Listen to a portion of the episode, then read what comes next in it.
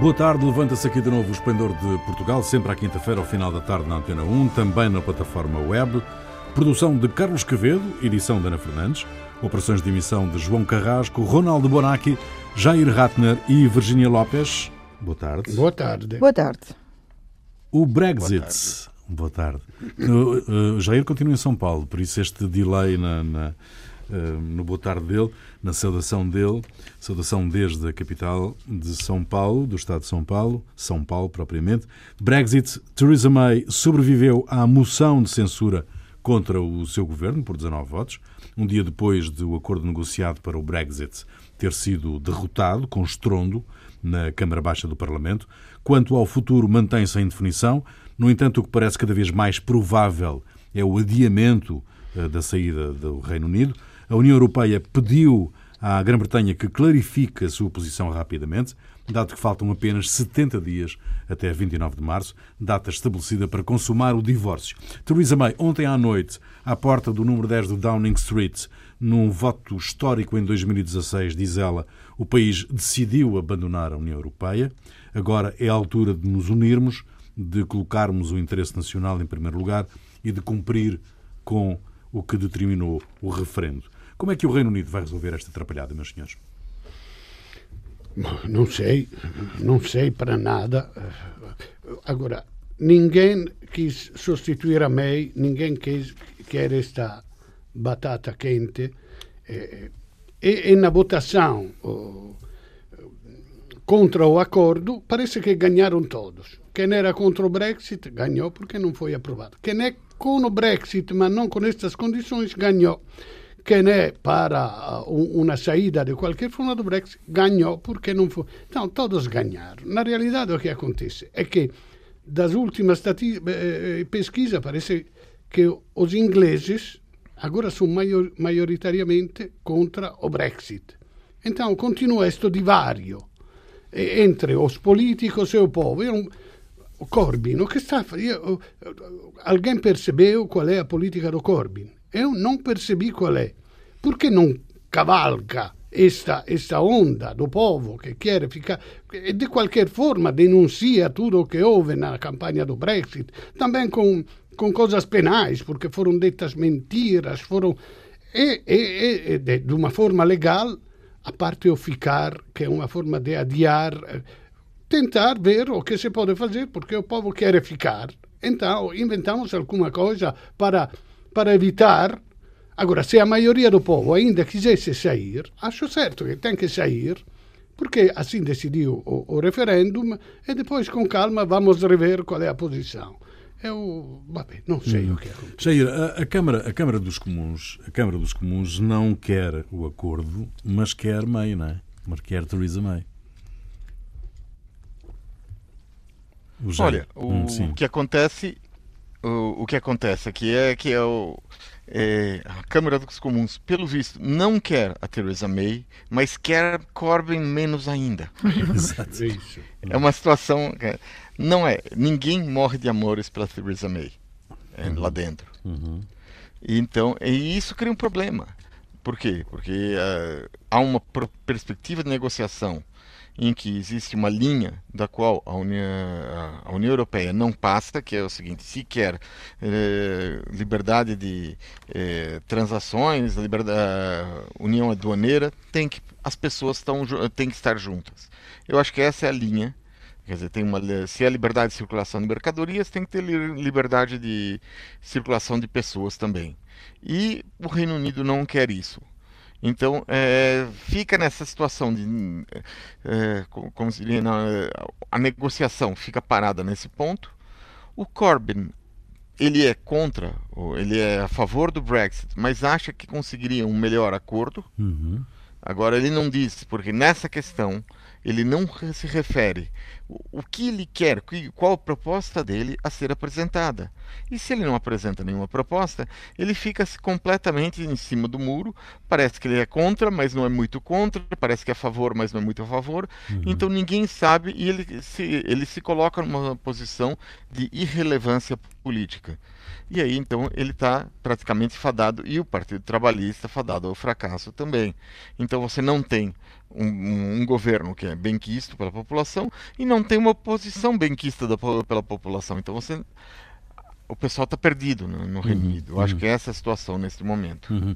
Virginia, a, a, Theresa May tem uh, que segunda-feira ir a Westminster apresentar, uh, sobretudo, as linhas gerais de um plano B uh, que possa ser consensual e que possa um, suscitar a aprovação da Câmara. Um, do teu ponto de vista, com os cenários estão em cima da mesa, renegociação do acordo com Bruxelas, adiamento da saída, saída sem acordo, o no deal, o senhor eh, Barnier, que é o negociador da União Europeia, já veio dizer eh, que eh, nunca houve tanto risco de um no deal como neste momento. Um segundo referendo, eleições antecipadas. O que é que tu imaginas que a senhora May pode ir dizer na segunda-feira às oposições e ao Parlamento? Já imagino tudo e o contrário de tudo. Porque há umas semanas estávamos aqui a falar do. Ela tem mais que sete vidas para já, não é? Isso, isso parece Isso é verdade. Hum. Tudo e o contrário de tudo. Há umas semanas eh, estávamos aqui a, a, falar do assunto e, e, e, eu estava a comentar que quando alguém diz que aquilo que eu estava, por exemplo, do, do vendedor que diz é o último que eu tenho e depois tem mais no armazém, é um pouco isto, não é? é não há plano B e agora, segunda-feira, tem que ir apresentar um, um, plano B que tem que criar. Portanto, há sempre um, um plano B, um plano C, um plano até Z e depois damos a volta outra vez o abecedário. E, e parece-me que é o que falta aqui é exatamente isso, ou seja, e também recuperando palavras que, que o Ronaldo até naquela altura estivemos também a debater do as verdades absolutas um, da Terra e de se a Terra redonda e plana. Mas, um, mas aqui o que acontece é isso, é que temos uma série de, de líderes políticos que estão um, a, a defender as suas verdades absolutas ouvindo pouco o outro lado. E, e ninguém sabe Uh, como sair do, do embrulho, ninguém sabe como fazer. Isto era a história do Pedro e o Lobo: vem aí o Brexit, vem aí o Brexit, o Brexit está aqui, e agora o que é que fazemos ao Brexit? E quando lemos os artigos de fontes comunitárias ou de, de, de, das opiniões que vêm de, Bruxelas, é, claro, é manter a postura de eles decidiram sair e nós agora não podemos ceder. Temos a May a dizer não há plano B e mantém a postura. Temos o Corbyn a dizer eu não me sento a negociar enquanto não se elimine a possibilidade de um sem acordo.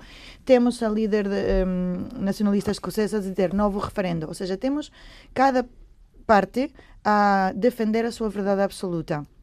Mas aqui o que é que importa mais? A razão ou a relação? Ninguém está a pôr-se nos sapatos da outra pessoa, admitindo a possibilidade ínfima de estar errado. E essa possibilidade ínfima que ninguém está a assumir está a levar a um precipício completamente inacreditável. O ser humano pensar que está melhor sozinho um, do que encontrar uma alternativa para não estar mal acompanhado é muito grave. O Reino Unido sozinho não, não tem como oferecer aos seus cidadãos uma melhor possibilidade de evolução na, no, na Europa e no mundo. Só que eles entendem que sim. E é verdade o que dizias, Ronaldo, cada vez mais britânicos estão contra o referendo. Só que entramos no jogo de, então, se fazemos um novo referendo, então faríamos um referendo do referendo do referendo uhum. até encontrarmos a solução que gostamos mais todos. Uhum. Mas aqui eu acho que voltar ao ponto de partida inicial talvez seria o mais sensato. Sim, mas, mas um, um, meu amigo André Barata dizia eh, no, no, eu não quero, eu quero um projeto europeu onde as pessoas decidem de estar na Europa. Não quero que fiquem porque é pior sair. Cioè, parece que agora o, o sair seja uma tragédia tremenda, então eu gostava de sair, mas é uma tragédia, então eu não quero sair. Cioè, nós precisamos de uma visão positiva na Europa. Com certeza. Não, não podemos ficar na Europa porque sair seria terrível. Mas a Grã-Bretanha sempre esteve também Ronaldo. com o pé dentro e o pé fora, não é? Ao longo deste, deste processo todo. Mas neste caso é. é Jair, diz Jair. Não, é, é só uma coisa que não é isso. A questão é a proposta, quando foi negociado, quando foi apresentada a proposta de referendo, o que eles propuseram foi queremos todas as vantagens da União Europeia, uhum. só que nenhum é, sem ter que pagar tudo isso. Queremos ter o um mercado único, mas não ter, não queremos deixar as pessoas entrar, não queremos ter o, a liberdade de circulação de capitais, mas é, escolher como é que vai ser isso. To, é, o, o, Reino Unido, quem, quem apresentou a proposta, apresentou como se o Reino Unido fosse muito mais importante do que o resto uhum. da, da União Europeia. Uhum. E, na verdade, isso não aconteceu. Isso há uma pergunta, há uma pergunta exatamente do... uma negociação entre dois lados em que quem tem mais peso é quem tem maior população, quem tem o, o conjunto da população, maior população nesse momento, quem tem o maior mercado é que pode é que dita as regras. Uhum. E nesse caso, quem, quem dita o maior mercado é a União Europeia, é a União Europeia e não o Reino Unido. Certo, mas, eh, mas notem uma coisa: o, o uh, Bruxelas parece, uh, pelo menos pelas últimas declarações, estar, pelo menos, a avaliar a possibilidade de ter um, uma outra flexibilidade na negociação.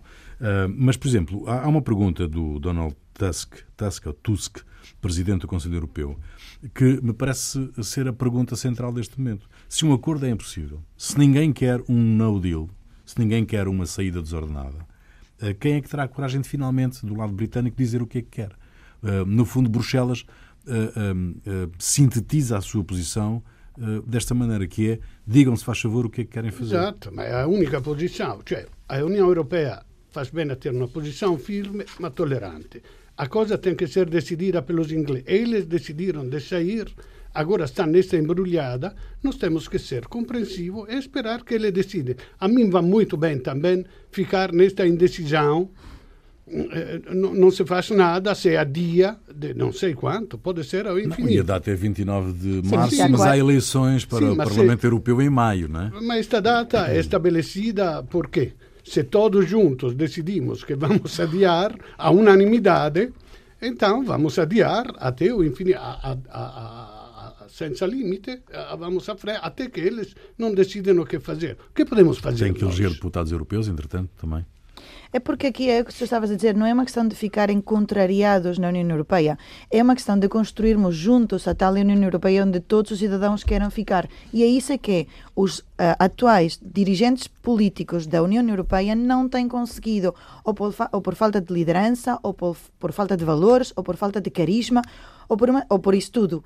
É isso que tem faltado aqui. Olha, agora vai haver há votações na Europa, eu temo un grande disastro con os populistas, con os antisistema che, che, che vanno a maioria, non so se vão ter a maioria, mas então o, que deveríamos fazer era rifundar a Europa, rifundar a Europa com novos, novo, os velhos princípios, mas com novas intenções, para ver de atirar os ingleses a um projeto em conjunto, cioè azzeramos tudo, tiramos tudo que foi feito, a Alemanha fez as neiras, a Merkel vai embora, vamos rever tudo para ver de ter uma união que seja solidária, que seja com os princípios de, de etc, etc. Jair, um, segunda-feira em Westminster, Theresa May um, terá que baixar as linhas vermelhas dela para conseguir um acordo com a oposição?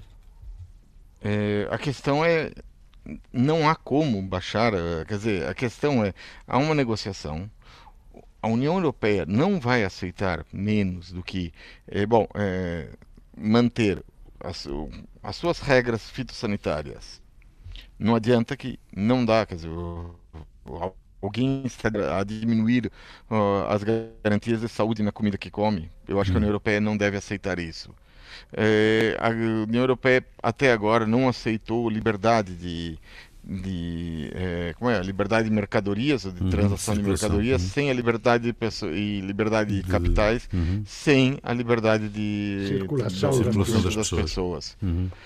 quer dizer até que ponto na questão da, front, isso, das, da a, a das flexibilização Irlanda, a, a, flexibilização desses dois pontos seria a, uma capitulação da União Europeia completa Há questões, bom, o, o problema da, da Irlanda tem a ver com a guerra. Uhum. Tem a ver com não haver novamente guerra dentro da, da, dentro da Europa ocidental, porque na Europa uhum. Oriental já teve muitas desde uhum. o surgimento da, da, os novos da países, União né? Europeia. Uhum. Uhum. É sim, com os novos países, da Bósnia, da, é bom, mesmo mais Oriente. Então, quer dizer, estamos numa situação de impasse.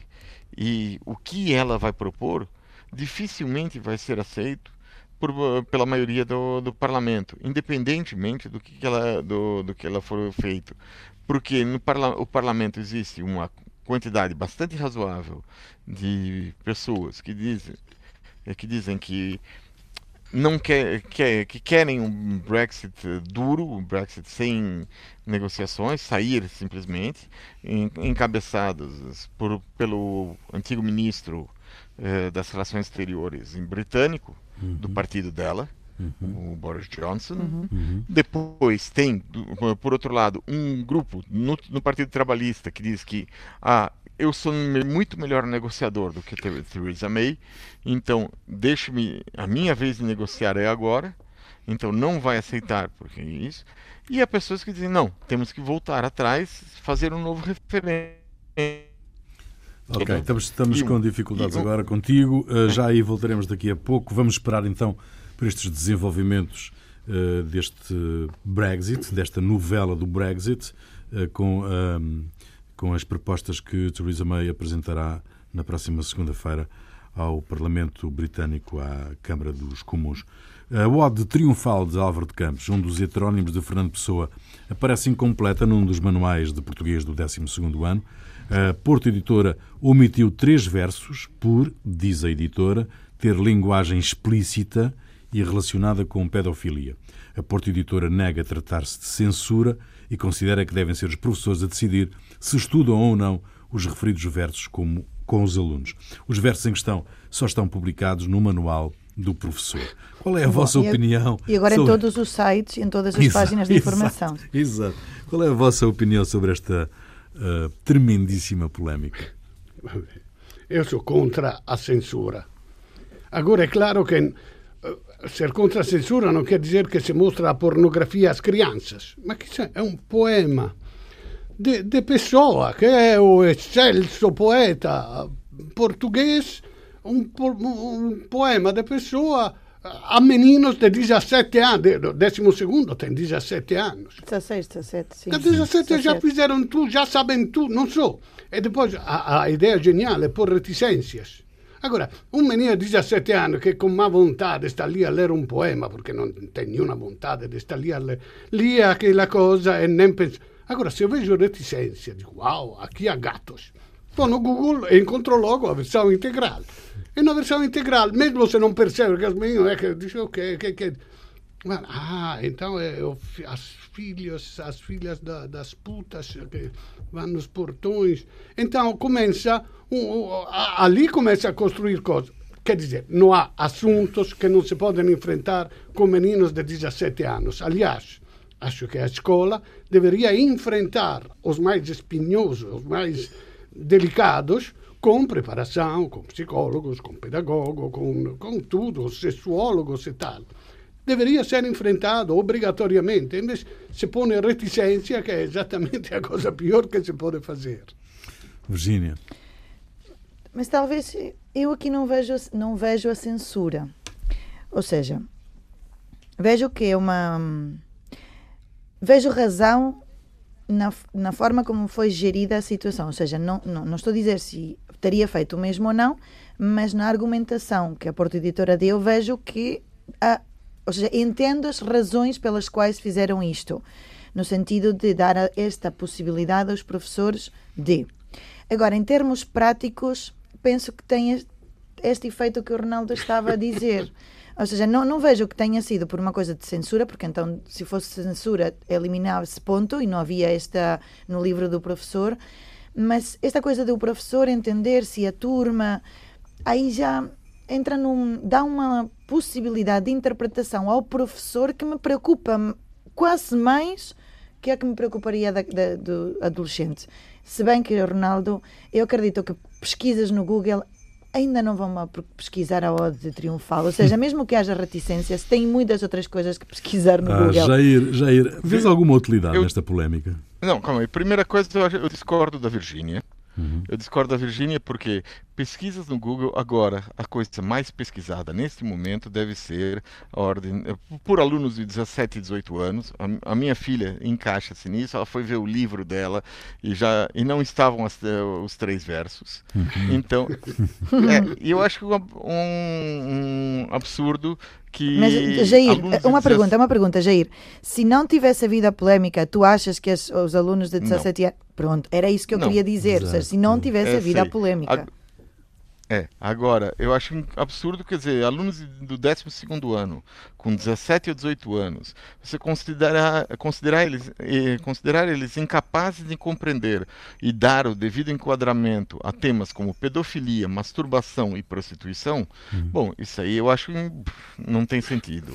Eu acho que é uma mentalidade moralista que cortou esses três versos e e, essa, e as pessoas que cortaram acabaram por mostrar que não entendem a cabeça dos adolescentes. Uhum. Virgínia, não são alunos da idade dos seus filhos, são alunos com 17, sim, ainda não cheguei anos, a essa faixa etária. Muito.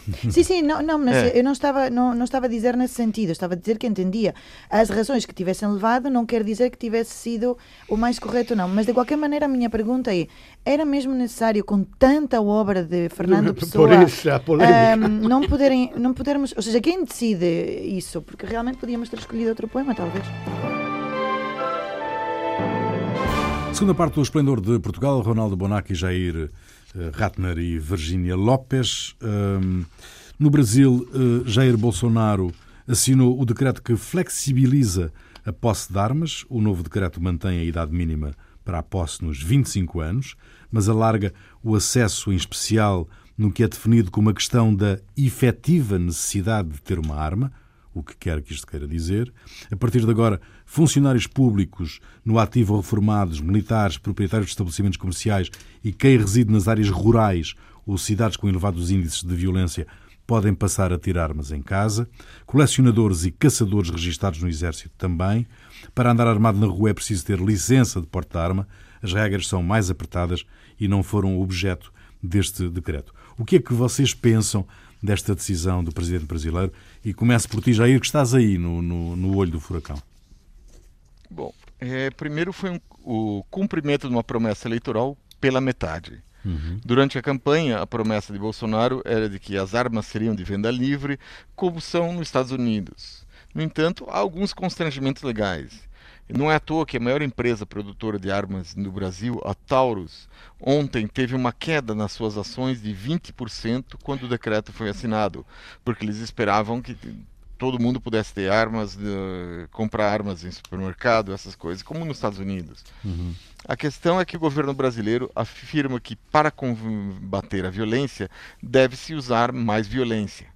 E aí temos duas situações. Em primeiro lugar, isso tende a criar espirais de violência que podem ser perigosas para qualquer pessoa. Quer dizer, o vizinho incomoda, ou passou uma cantada na mulher, ou alguma coisa assim, isso vai passar a se resolver a bala, se já não se resolvia antes. Uhum. E, um, e o segundo, a segunda situação, quer dizer, o problema da violência, em grande parte, eram os assaltos. Agora, além dos assaltos, vão ser tiroteios. E depois, a respeito da questão de como vão ser guardadas as armas, esse é o problema.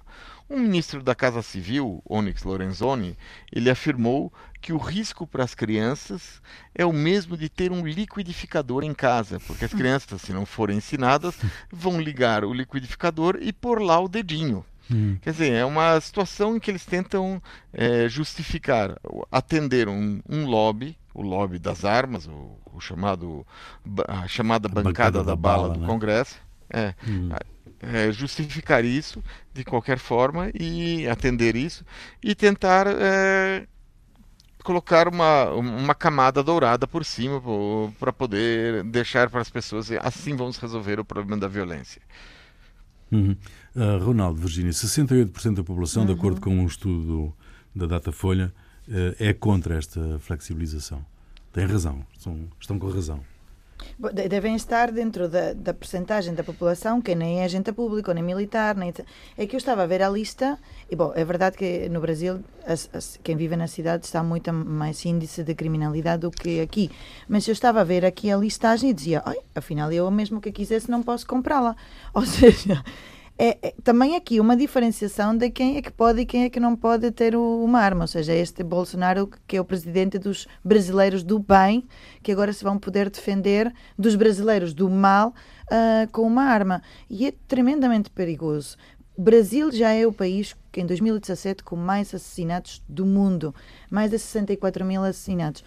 É, é, é, não cabe, não cabe na minha cabeça que alguém se defenda, que alguém para se defender ainda possa adquirir quatro armas para ter em casa num país onde já há tantas armas e depois o que é que impede a quem, ou seja, porque pelo facto de eu ter uma arma na minha casa, o que é que vai impedir um criminoso pondo nos termos de Bolsonaro, de vamos defender-nos dos criminosos, então o que é que vai impedir um criminoso de continuar a fazer crimes pelo facto de o ter? Isso vai levá-lo a alguém que vive e convive com as, a violência que vemos no Brasil.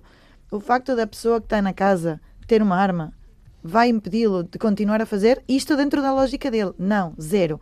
Mas o facto de, como o Jair estava muito bem a explicar, de eu poder, olho por olho, dente por dente, poder entrar numa, numa política de fazer eu a minha própria justiça num país onde já não há justiça é, é, completamente assustador. Ou seja, acredito que o que vai acontecer é muitos mais brasileiros fugirem para a Europa, porque Jair volta, volta rápido. ou, ou, compra quatro armas. Hum. Tu é que decides agora. Hum. Se, se, se, eu fosse assaltado, a, a, spero che o assaltador con una pistola chega lì, spero che non usi arma, dico te pega o dinero, vai. Eh, eh, che dice, se io tivessi talvez dico tieni o dinero, allora esco, spero un momento buon e tiro fuori la pistola. Cioè, se un tiene una pistola, vai a acabar con molta mais probabilità con un morto, un assalto va a acabar con un morto in quanto era talvez um assalto violento, sim, com arma, mas é, cioè, acho... Um morto ou dois mortos. Ou, dois ou quatro, mortos. Jair, dizer, Jair, esta, esta é uma visão europeia, uh, esta que, que nós estamos aqui a, que a Virgínia defendeu, que o, que o Eu... Ronaldo também defendeu. É uma visão europeia, isto é, quem vive aí, quem vive no Brasil, quem vive em cidades uh, cada vez mais violentas, em zonas das cidades cada vez mais violentas, uh, tem outro tipo de atitude em relação a esta, esta nova medida? Bom, há, há, duas coisas. Primeiro que não acho que seja uma visão europeia, eu acho que é uma visão de 64% da, da população, segundo a, a sondagem da Datafolha, uhum. esse é um lado, é, não é isso. E a questão de haver ainda apoio a isso tem está relacionado com uma espécie de desespero das pessoas em relação à violência que ocorre especialmente fora do, do, do dos centros ou seja a violência ela em, em São Paulo não é na região de classe média alta, mas é, é nas regiões mais pobres em que uhum. existe maior violência. Uhum. É, é, então você não até quer dizer as pessoas têm as ruas têm, contratam guardas noturnos, é, é guardas tem, tem, pessoas cuidando, as casas são todas é, praticamente cercadas com grades, com muros, com as pessoas se fecham uhum. dentro da sociedade brasileira. Então, para as pessoas que têm mais é, condições, a violência não chega tanto. Uhum, a uhum. violência é muito mais cotidiana para as pessoas que não têm condições de se fechar atrás do muro. Uhum. Então isso é um problema. Uhum. Muito bem, no PSD eh, vivem-se dias complicados, com a guerra aberta pela liderança entre Luís Montenegro e Rui Rio. Rui Rio mantém o silêncio e não responde às críticas de Montenegro que o acusa de falta de coragem por ter fechado a porta a eleições diretas no partido. O líder do PSD optou pela apresentação de uma moção de confiança num Conselho Nacional extraordinário que um, está a decorrer ou que, uh, que, está a decorrer no Porto uh, a esta hora, em que estamos uh, em, em, emissão, e, mas como estamos aqui neste momento não temos ainda informação hum, segura sobre o desfecho deste Conselho Nacional, mas essa não é a questão central aqui. A questão central é uh, faz sentido que num partido, uh, depois de apenas com um ano de, de, de liderança, uh, essa liderança seja desafiada desta maneira? Esta que é a questão, digamos que geral, central deste, desta iniciativa de Luís Montenegro. Faz sentido? Eu, eu acho que sim. cioè, cioè, o PSD tem três almas. Uma é social-democrata, che è residual, già non esiste. Già... Social-democrata in Portogallo sono socialistas. E uma é democracia cristã, mais tradicionalista, mais popular, mais conservadora, e depois há uma alma liberal, se não mesmo neoliberista, como era o Passos Coelho, que, que, que eh, eh, rasentava a, a, a, a extrema-direita. Então, eu acho, eu pessoalmente acho que deveria haver. O, o, o PSD está no PP europeu, quer dizer, centro-direita. Eu acho certo che haja una direita, un centro-direita, una direita in Portugal che ideologicamente contraste una social-democracia per avere un confronto di idee real sobre ideologia, sobre progetto para o país, sobre... Agora, eu não concordo com a Manuela Ferreira Leite que diz eh, eu não quero um PSD de direita. Oh, se muda o nome primeiro lugar, se muda o nome, porque PSD não tem sentido, Partido Social Democrata não tem sentido. Mas que possa ser um partido de centro-direita, eu acho até bom, porque evita que haja eh, extremistas de direita, que, cioè, uma vez che eh, o PSD va ao centro, perché giustamente Rio pensa, dice io tenho che buscare voto ao centro, non a direita, ma se va ao centro e si approssima ao PS, os órfãos de Passos Coelho, que, que, que são de direita mesmo, são, são, são, é fácil que se aproximem à ideologia mais de direita ainda, que vão rozar a, a, a extrema-direita, como há em toda a Europa. Então, eu acho que isto é o perigo maior. Então, eu acho bom que haja. Um, agora, se isto não é oportuno neste momento, olha, o, o, o Montenegro eu acho que quem gosto menos que o Montenegro é o Relvas. Mas depois do Relvas, eu acho que Montenegro é, é, é, é, o pior mesmo no PSD. Só que, quer dizer, me parece um oportunista, mas é um democrata. E, e, e se penso à extrema-direita, eu não acho nada mal que haja confronto com os democratas. Quanto é que vale, Jair, esta iniciativa de Montenegro?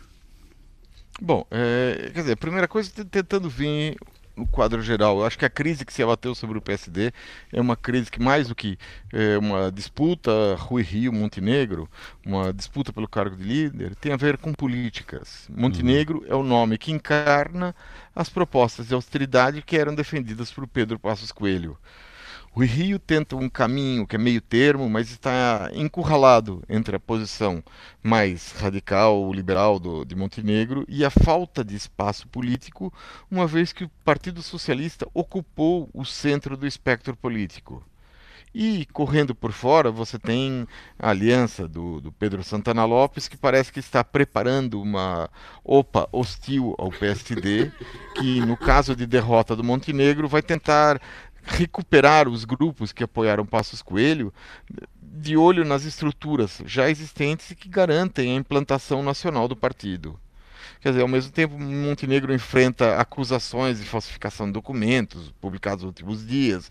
São uma série de coisas que fazem parte do jogo político. E provavelmente essas acusações partem de dentro do próprio partido. Quer dizer, quem, quem levanta esses dossiês e publica nos determinados momentos, eu acredito que são pessoas dentro do partido que fazem isso. Uhum. Virgínia, a 3, 4 meses das eleições europeias, a 6, 7 meses das eleições legislativas, como é que fica o PSD na, na, com, esta, com esta crise profundíssima, este abalo desta, desta iniciativa de Montenegro? Olha, problema deles. Real, é, é que realmente é como estar agora a dizer: Ah, como é que é possível o, o Montenegro agora querer. Esse é o jogo da política. Um, também no, António Costa não, não apareceu há meses, mais ou menos, ou um ano, salvo erro, quando era António José Seguro líder do Partido Socialista. Então Sócrates não apareceu quando o Ferro Rodrigues era o líder do. Ou seja, faz parte do jogo político. Agora, se é legítimo, se não é legítimo, se é ético, se não é ético, se se fazia assim, se fazia assado. Quem está no mundo da política sabe que tem mais inimigos perto do que amigos. E as capacidades de liderança vêm quando há momentos em que tens que um, mostrar se és um líder capaz de, primeiro, um, fazer com que te sigam dentro do teu partido e, segundo, fazer com que te sigam dentro de um país. Isso é o que Rui Rio está a fazer. Isso é que o Luís Montenegro quer fazer. Agora, isso é que o Pedro Santana Lopes também está a fazer com a Aliança. É debate político, é debate estratégico, é debate ideológico, é debate e, no fundo, é luta de lideranças. Mas é isso o jogo político. Se António Costa ocupa um grande espaço, é porque soube fazer. Podemos gostar mais da política, mais da estratégia, mais da ideologia. Mas se Rui Rio perde, é porque não soube fazer, não conseguiu. Foi mais forte o outro. Agora, também Luís Montenegro, isto, eu tinha um amigo, não tem nada a ver, mas tem a ver. Tinha um amigo que ele sempre finalizava as relações com uma nova, ou seja, ele acabava, começava uma nova relação antes de acabar a anterior, ou seja, cometia uma traição. E ele dizia-me, mas elas deviam estar preparadas. Se eu cometi uma traição com a nova, a anterior, como é que a nova vai acabar? Ou seja, se o Luís Montenegro também tem esta estratégia agora, não espere que no futuro alguém lhe possa fazer o mesmo. Uhum. Muito bem. O que é que vos fez perder a cabeça? Começo por ti, Jair. Uh, esta Bom, semana. É estar no Brasil, a gente vê tanta coisa que a gente acaba olhando pra, só para o Brasil. Né? E mais uma vez, o que me fez perder a cabeça é algo do novo governo brasileiro. Essa semana foram duas declarações da ministra da Mulher, Damares Alves. Na primeira das declarações, Damares, que é contra qualquer forma de feminismo, afirmou que as feministas não gostam de homens porque são feias. Certo. E uma segunda declaração. Ela não tem espelhos. Sim. Uma segunda declaração da ministra é contra os turistas que vêm para o Brasil. Ela afirmou que muitos turistas vão para os hotéis fazenda, que equivalem ao turismo rural, para fazerem sexo com animais. Eu acho que Damares consegue ser o maior erro de casting de um governo que não prima pela qualidade. Jair, uh, Ronaldo ou Virgínia? Bom, eh, Donald Trump eh, convidou uh, uma equipa, a equipa vencedora num torneio de futebol americano de universitário para jantar a Casa Branca. Devia ser na quinta-feira passada, só que havia o shutdown, então não havia cozinheiros, não havia pessoal, foi adiada. Mas segunda-feira ele quis mesmo fazer este jantar. Então, como ainda havia o shutdown, ele resolveu encomendar algo por fora, de fora, não? Uh, então ele disse uma comida tipica americana e patriottica. De fatto encomendò 300 hambúrguer, pizzas e una montagna di batatinhas fritas. Agora, a parte que a pizza é italiana, eh? mesmo que os americanos comam todos a pizza, isso não quer dizer que é americana. Vabbè, ma a parte isso, uh, uh, ele disse: Tenho a certeza que este tipo de comida é aquela que esta Malta prefere, como eu explicando assim porque o povo americano, com o seu presidente, é o mais gordo do mundo. E efetivamente todos gostaram muito, comeram todos com grande vontade tudo que havia. Ninguém disse nada, é por educação. Mas eu tenho a certeza que todos pensaram: bom, Trump talvez não saiba, mas esta é exatamente a comida que atletas como nós não deveriam comer. Virgínia imagino que estão a acompanhar, porque é uma história que também está a ser uh, seguida pelos meios portugueses. Julen, um menino de dois anos, espanhol, de Málaga, que já são 100 horas, caiu dentro de um, de um poço e estão a fazer tudo para conseguir escavar um túnel para chegar onde ele está. São 100 horas, são 4 dias. E, e realmente, uh, como mãe, uh, vamos a correr a abraçar os nossos filhos e agradecer pela sorte que temos, mesmo quando fazem birras, mas a importância que é a vida de um ser humano e, sobretudo, de uma criança. E e, aquela máxima do jornalismo que diz uma vida é uma tragédia, um milhão é estatística, mas espero e desejo que esta eh, tenha um final feliz, mas fez-me pensar e fui pesquisar e Save the Children, a instituição, a ONG Save the Children, diz que 18 mil crianças com menos de 5 anos morrem por dia no mundo. 18 mil vezes 365 dias dá 6 milhões 570 crianças de menos de 5 anos morrem no mundo por favor, que encontrem o, Julen, o Julen rapidamente, mas também olharmos para as outras crianças, tantos milhões, que pronto, não chegam aos 5 anos. Muito bem. Uh, Jair, a música é tua. O que é que nos ofereces aí de São Paulo? Bom, é, a minha escolha está relacionada com a forma como o Brasil está sendo administrado. Eu trago o Samba do Crioulo Doido com os Demônios da Garoa. Ficam aí os Demônios da Garoa. Então até para a semana.